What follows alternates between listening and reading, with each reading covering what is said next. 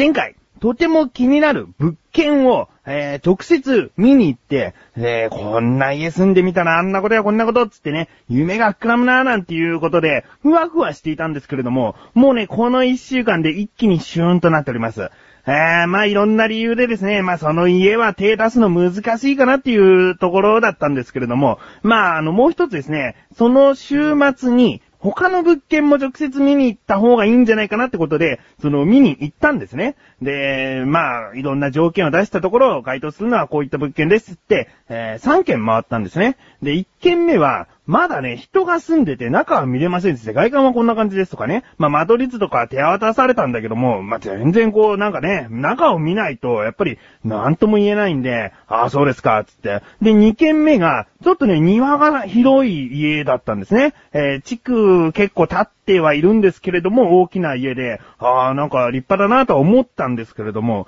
庭に行ったらですね、あの、息子と自分がですね、うんちを踏んじゃいまして、で、どうやら野良猫のうんちらしいんですけれども、そこからずーっとその部屋ですね、もう二人がうんこ踏んでますから、あの、うんこ臭いこの物件周りとなってしまって、で、二軒目もなんだかんだこういう家ではないんだよなっていう感じだったんですね。で、三軒目行ったところ、えー、踏まなかったんですけれども、その門を入ってすぐそばにもううんちが転がっているようなお家だったんですね。えー、で、まあ、そのうんちがあるからやめましたってことじゃないんだけど、まあ結局その中を見ても、その、最初に一番初めに見た夢が膨らむような物件とはなんかほど遠いなという、あまあ感じで、結局今そういうものに手を出す時期ではないのかなっていう感じで、夢はしぼんでいきました。でね、まあその日の自分というのもなんかシュンとなっちゃいましてね。えー、まあいずれいいお家に住んでみたいなという、夢ですからね。夢を持って生きていきたいなと思います。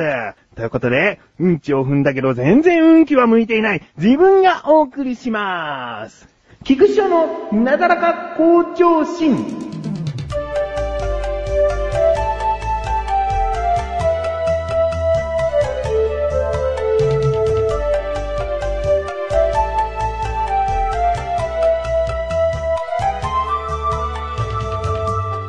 この前ね、兄に誘われて、お肉の食べ放題に行ってきました。えー、お肉の食べ放題もね、この響きだけでご飯食べれそうな感じですけれども、あのね、ただのお肉じゃないですよ。まあ、お肉食い放題したら、例えば焼肉とかね、えー、ステーキとか、なんかそういったイメージになるんですけれども、もう本当にお肉なんですね。どういったお肉かっていうと、ブラジリアンバーベキューのお店でして、まあ、ブラジル料理なんですけれども、その、串にお肉を刺してですね、で、それを、うん、まあ、どういう風に焼いてるのか直接見ることはできなかったんですけれども、串に刺して、そのブロック状のお肉をそのまま焼いていくと。うん。で、まあ、日本でよく見かけるのは、それを薄切りにしてパンに挟んでケバブとかね。まあ、そういった食べ方はあるのかもしれないんですけれども、そうではなくてもそこから、えー、まあ、ちょっと分厚めにですね、肉を切り落として、お皿に置いてくれるというお店なんですね。うん。で、まあ、食べ放題ということで、その、ビュッフェみたいな感じで自分で好きに取っていけるスペースもあるんですね。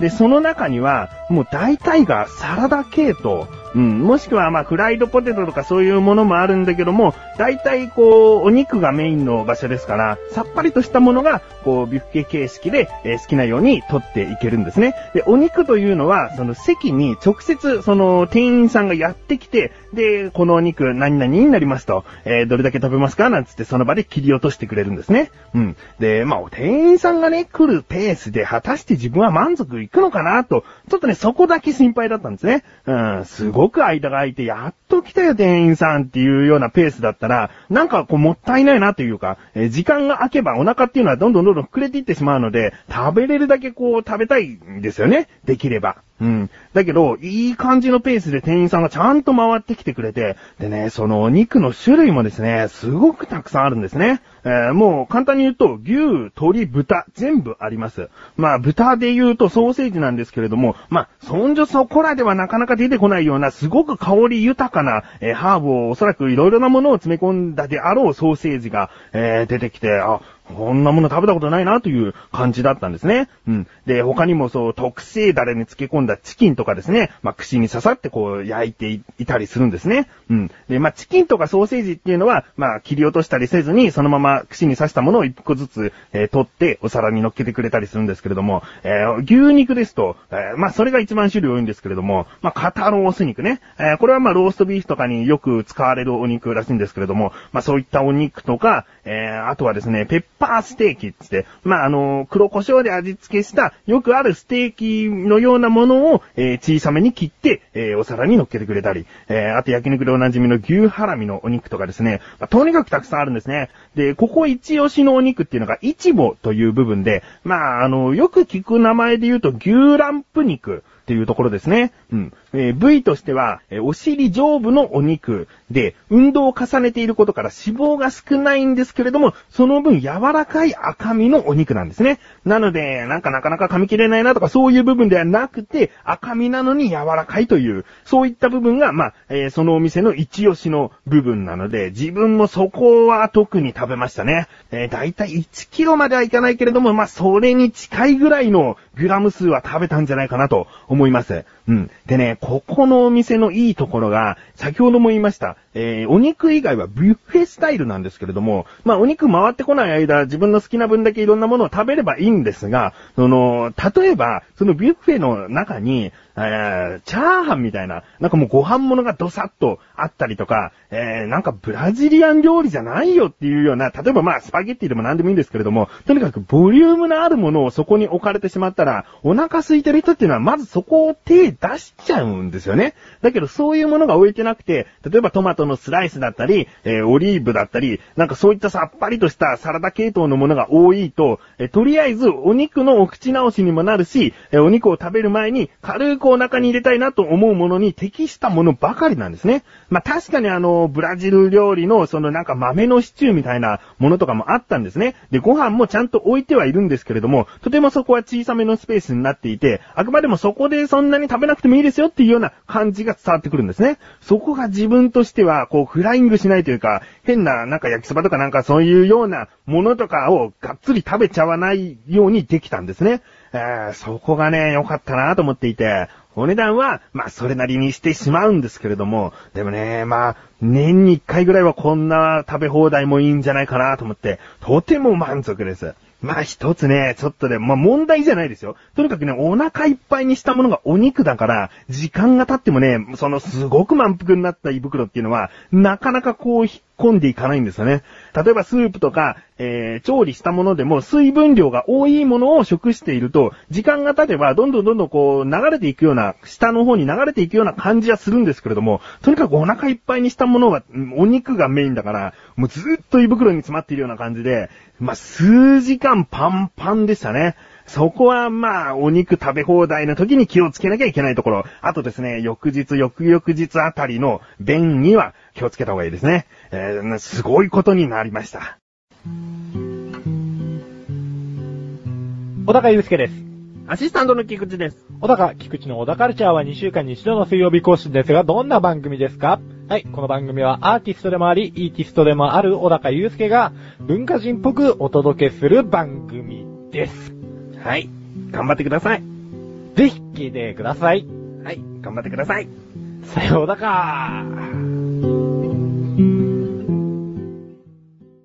さあ、コーナーに参ります。自力80%。このコーナーは日常にある様々な疑問や質問に対して自分で調べ自分で解決していくコーナーでもあり、リスナーの方からのご相談やお悩み解決していくというコーナーです。今回はですね、メールが届きました。ありがとうございます。なだらかネーム、ライムスカッシュさん。ありがとうございます。本文、翔さん、こんばんは、こんばんは。今回も疑問があるのでメールしました。ありがとうございます。飲み物を買う場合、ペットボトル、缶、紙バッグに入っているのが普通ですが、その内容量の表示についてです。お。ミリリットルとミリグラムの2つの表記を目にしたことがあるのですが、あの2つの表記の違いについて教えてください。お願いします。ということですね。自分はね、この質問をいただくときに、あ、そうなのかなと思って、軽くこう見てみたんですね。そしたら、全く同じ商品のものでも、ペットボトルと缶で表記がもう違ってましたね。えー缶だと 350mg って書いてあるのに、ペットボトルでは、えーまあ 500ml って書いてあるんですね。あ、なんかこう飲み物によって表記が違うだけなんじゃないかなと思った予想はですね、もう大きく外れてしまいまして、なんでこういうことになっているのかと。えー、自分も疑問になりました。タイムスカスさんメールありがとうございます。ということで今回の疑問。飲み物の内容量の表示はなんでミリリットルとミリグラムがあるの？ですね。調べてきました。ここからが答え。まずですね、よーく注目してみると、ミリグラムと書かれているものとミリリットルと書かれているもので大きく違うところがありました。それはですね、ミリグラムと書かれているものは、主に缶に入っているものでしたね。で、ミリリットルというのは紙パックやペットボトルに入っているものでした。なので、そこがパッと見で大きな違いなんだなということが分かりまして。で、なんで缶はミリグラムで書かれているのか、グラム表記で書かれているのか、というのはですね、えー缶の場合、まあ、飲み物の種類にももちろんよるんですけれども、90度以上の高温で缶に詰められることが多いんですね。えーまあ、オレンジジュースとかではなかなかありえないですけれども、コーヒーとかウーロン茶とか、まあ、その他お茶系ですね。えーそういったものというのは90度以上の高温で缶に詰められることが多いと。その時、えー容量というものが大きくなってしまいます。容量というのは体積ですね。えー気体が温められると気体となって1600倍ほどの大きさになるんですね。なので、えー容量で書いてしまったら、とてつもない量になってしまっているんですね。で、そのため液体が冷えてしまうと、体積というのは小さくなってしまうので、お客さんがそこに気づいて、表示されてるものと容量が違うじゃないかと、体積が違うじゃないかっていうクレームを避けるためにですね、温度によって変化のない重さ、グラムというもので内容量が表示されていると。いうことなんですね。えー例えばビールですと、まあ、缶のビールはありますね。だけど、そういったものというのは、10度以下、温度が10度以下で詰められているので、内容量に変化がないということで、ミリリットルで表示されていると。まあ、こういった事情があるみたいなんですけれども、まあ、ここまで言っておいてなんですが、実はですね、えーまあ、そこまでミリリットルグラムの表示に決まりはないんですね。えー先ほども言いましたお客様からそういったクレームがもしかしたら来るかもしれないということで、そういう風にしているというのもあるんですけれども、もともと缶というものは、えー食べ物を入れていたという歴史から、缶詰というものは、大体のものがグラムで中のものを表記していたんですね。うん。だけど、その、炭酸系の飲み物とかは、昔ガラス瓶で売られていたので、そこからミリリットルで考えられてきたと。うん。なので、まあ、あの炭酸の飲み物の場合は、缶に入っても、それはミリリットルと表記することが多かったみたいなんですけれども、規則としては、まあ、グラムでもミリリットルでも、どちらでもいいよということになっているので、まあ、その飲み物、えーそしてメーカーさんによって自由に変えているようなところはあるみたいですね。えー例えば野菜ジュースなんていうのは、ミリリットルで表記するよりも、グラムで表記した方が、なんかこう、元々が個体だったんだよ。野菜からちゃんと絞ったものなんだよっていうことをアピールできているような気がするんですよね。うん、ミリリットルっていうと、野菜っていうよりもジュースという印象が強くなってしまうというか、まあそういった考えもあるのかなと思います。まあ基本的に決まりはないので、グラムっておかしいじゃねえかよ、というようなことにはならないそうですね。うん。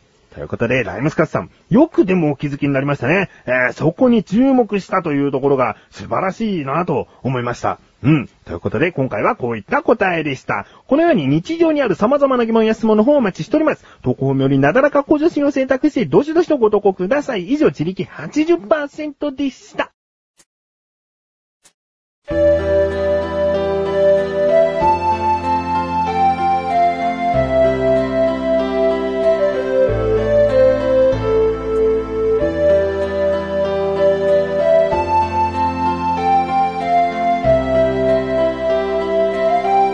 エンディングでーす。そしてすぐお知らせでーす。このなだらか向上心が配信されたと同時に更新されました小高菊池の小高ルチャー聞いてみてください。今回はですね、食欲の秋フェスティバルみたいな感じで、えー食べ物の話が結構多いみたいですね、えー今回この番組でも食べ放題の、お肉の食べ放題の話をしましたけれども、偶然ですね、小高祐介の口から出たものも、そういった食べ放題系でした。気になるという方はぜひ聞いてみてください。あとですね、はんぺんの話とかもしたりしてますよ。うん。ということで、終わっていきますよ。このなだらか小女子は毎週水曜日更新です。それではまた次回、お会いは菊池翔でした。メガネたまーにでもあるよ。お疲れ様でーす。